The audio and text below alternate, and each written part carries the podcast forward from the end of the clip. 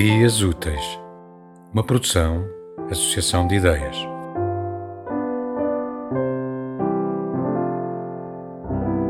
Olá, o meu nome é Iris Bravo e vou ler-vos um excerto do meu último livro, O Regresso de Julie Blue. Espero que gostem. Vamos falar sobre o elefante na sala?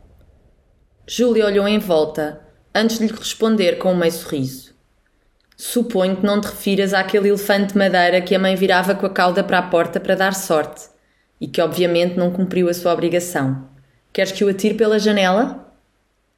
Ele esforçou-se para não se desviar do assunto, nem perder a boa disposição. The Elephant in the Room. Sabes perfeitamente que me refiro à metáfora anglo-saxónica. Não me ligaste nenhuma nos últimos anos. Soube do teu problema de saúde pela tua prima. E, de repente, Telefonas-me a perguntar se podes voltar para casa com a tua filha, sem dares nenhum motivo para uma decisão tão radical e intempestiva. Eu aceitei, apesar de não compreender porque abandonaste o teu marido e a tua carreira. Aceitei e estou feliz por estares aqui comigo, mas temos de ser honestos um com o outro. Júlia apoiou o cotovelo na mesa e a face na mão. Olhou-o em silêncio e teve a certeza de que ele nunca iria compreender os seus motivos. Qualquer esforço para os explicar seria inglório irrelevante e algo doloroso. Se não queres contar-me porque decidiste regressar a casa, posso ao menos saber a causa da tua irritação quando entraste no quarto da tua irmã?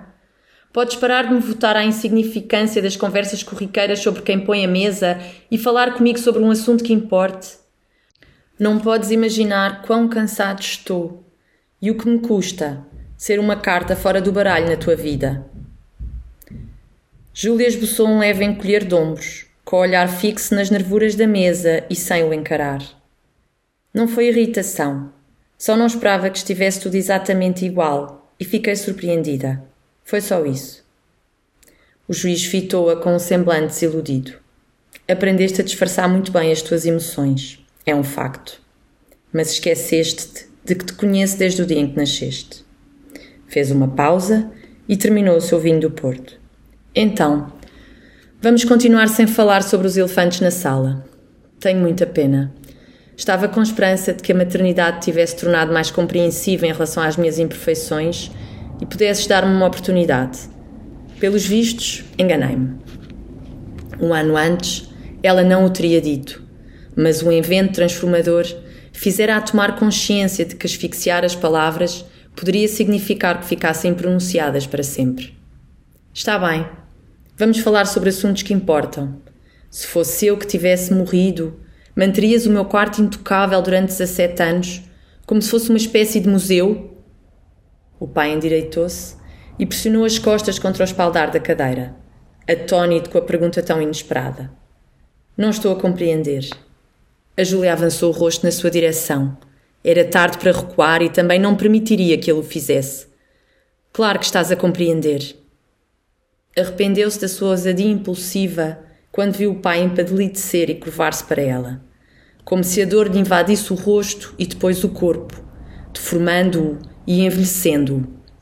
Imaginava-o sempre como o homem de porte atlético e altivo da sua adolescência, esquecendo-se de que ele estava próximo dos 70 anos. O que estás a insinuar é muito grave, filha. A Júlia decidiu que aquele confronto seria infrutífero.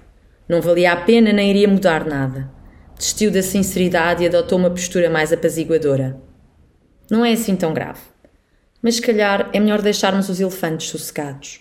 Há um motivo para as pessoas não falarem sobre eles. Os anglo-saxónicos são espertos.